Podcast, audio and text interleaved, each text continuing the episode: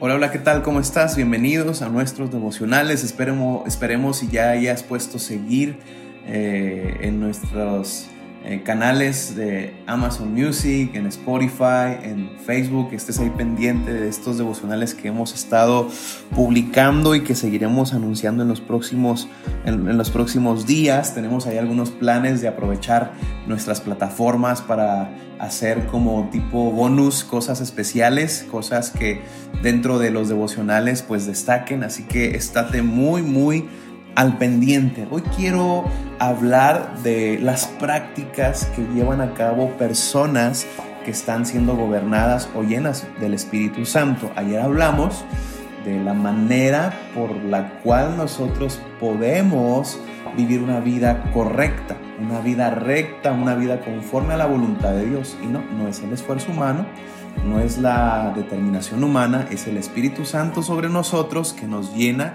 cuando nosotros adoramos, damos gracias, cuando oramos. Así que eso fue lo que hablamos ayer.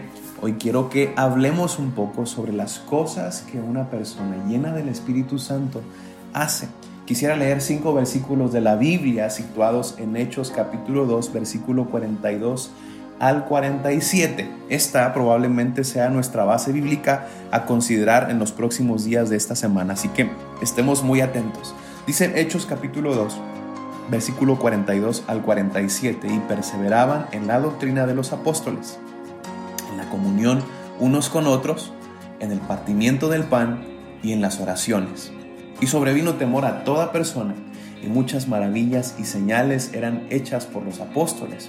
Todos los que habían creído estaban juntos y tenían en común todas las cosas y vendían sus propiedades y sus bienes y lo repartían a todos según la necesidad de cada uno y perseverando unánimes cada día en el templo y partiendo el pan en las casas, comían juntos con alegría y sencillez de corazón, alabando a Dios y teniendo favor con todo el pueblo.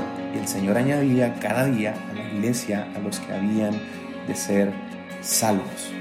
Me encanta esta imagen, me encanta esta descripción de una iglesia que acaba de experimentar la llenura del Espíritu Santo particularmente en aquel evento de Pentecostés, donde viene e, ese fuego de Dios, ese viento recio, que dice que llena a los 120 que estaban en el aposento alto, comienzan a hablar en diferentes lenguas, Pedro se levanta lleno del Espíritu Santo, termina uno de los sermones más impresionantes que yo he leído en la Biblia, y tres mil personas, tres mil personas se añaden ese día a la fe en Jesucristo. Y de manera inmediata se nos comienza a decir en Hechos capítulo 2, versículo 42, las características de esta iglesia llena no solo de pasión y entusiasmo, sino de, del Espíritu Santo, llenos del Espíritu Santo. Dice que perseveraban en la doctrina de los apóstoles, en la comunión unos con otros, en el partimiento del pan y en las oraciones. Son cuatro prácticas que hoy quiero presentar delante de ti. Dice que una persona llena del Espíritu Santo, una iglesia, una comunidad de creyentes llena del Espíritu Santo, perseveraba en la doctrina de los apóstoles. Dicho de otra manera, ellos estaban en toda la disposición a seguir aprendiendo la enseñanza que los apóstoles habían recibido de Cristo. Ellos tenían hambre de la palabra de Dios. Ellos deseaban el pan de la palabra. Estaban muy seguramente listos para siempre aprender, recibir y vivir la enseñanza de Jesucristo. ¿Sabes? Nunca, nunca hemos de afirmar que por pasar mucho tiempo en la comunidad de creyentes ya no necesitar más de la doctrina, más de su palabra. Escúchame, la palabra de Dios, la Biblia, no es un libro a base de papel y tinta solamente, es palabra de Dios, palabra viva, palabra eficaz, como dice Hebreos capítulo 4, versículo 12, que penetra hasta lo más profundo de nuestro ser. Es decir, no estamos ante un libro más, estamos ante la palabra de Dios, de manera que durante toda nuestra vida podemos recibir palabra Y es importante considerar el hecho de que si yo no tengo hambre de la palabra, algo no está bien en mi corazón. Dice la Biblia que ellos perseveraban en la doctrina de los apóstoles. Una persona llena del Espíritu Santo, una persona que ha sido alcanzada por el Señor, es una persona que desea conocer más.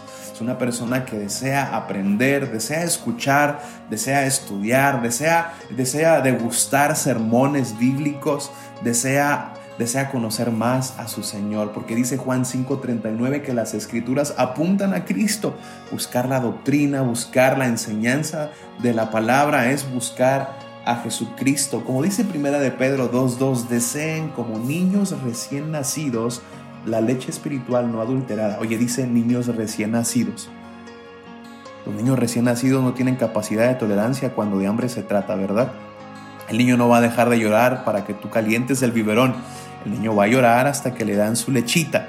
Asimismo, la Biblia nos dice que deseemos como niños recién nacidos la leche espiritual para que crezcamos. Alguien dijo que el creyente que no está interesado en el conocimiento de la palabra tiene motivos para dudar de si ha nacido de nuevo. Escúchame, la oración es el medio por el cual nosotros hablamos con Dios, pero la Biblia es el medio que Dios usa para hablar con nosotros.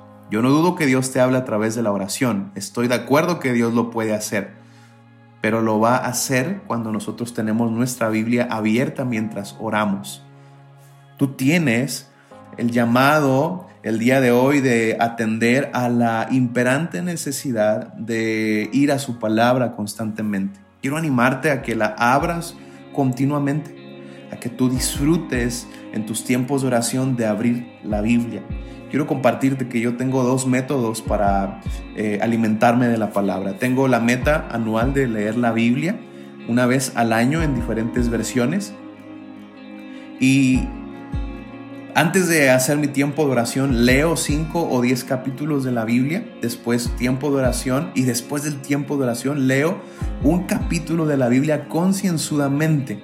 Es decir, me detengo, no leo apurado y de gusto la palabra de Dios. Oro y le digo al Señor, quiero disfrutar tu palabra. Ese es un método que hoy te quiero compartir. No se trata de que si lo hago no, solo es un método donde quiero leer la Biblia en un año, por eso leo 10 versículos diarios, pero después de orar me dedico a un solo capítulo para poder recibir el mensaje de su palabra.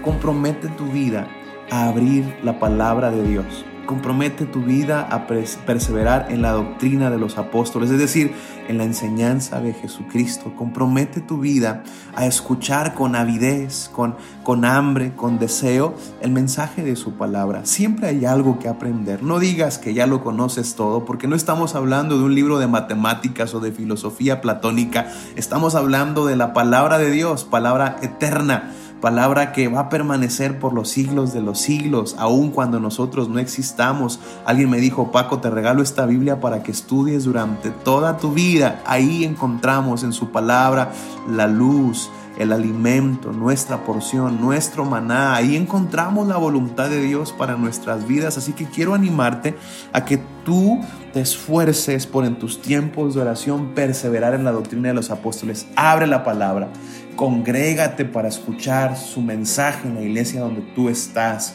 Ve a tu grupo de conexión, a tu célula.